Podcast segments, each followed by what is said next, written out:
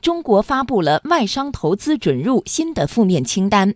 在金融、汽车、飞机、船舶等领域进一步开放。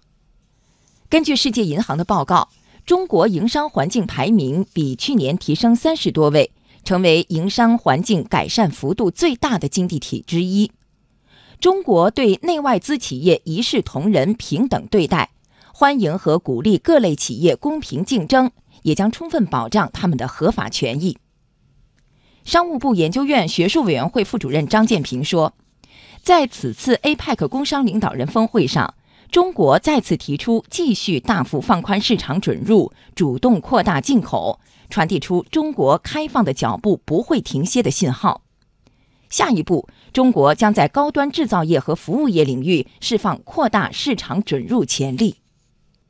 过去我们服务业的发展是不足的，所以我们的服务业开放呢，当然跟发达国家比起来还是有距离。另外呢，我们在这个高端制造制造这方面呢，随着中国现在竞争力逐渐的上升，有些行业也可以逐渐的开放。比如说像飞机，还有这个船舶这些行业呢，其实前阶段我们已经扩大了开放。那么今后呢，围绕着一些重要的，比如说 AI 这些行业啊，我觉得将来我们还会有更大的这个开放的空间。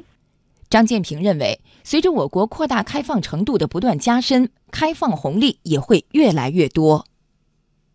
通过我们扩大外商准入呢，世界上很多国家他们的这些企业呢就有机会来分享中国的大市场，也分享中国的高增长。因为中国现在就是高速的增长速度呢，可能还会再维持若干年。中国这样的做法呢，也会呢给世界经济增长和世界贸易增长。带来新的动力。呃，过去呢，我们每年要对全球经济增长贡献百分之三十。那么我相信呢，就是外资更多的进入到中国市场，还对于中国继续保持对全球经济的增长的动力，也是至关重要的。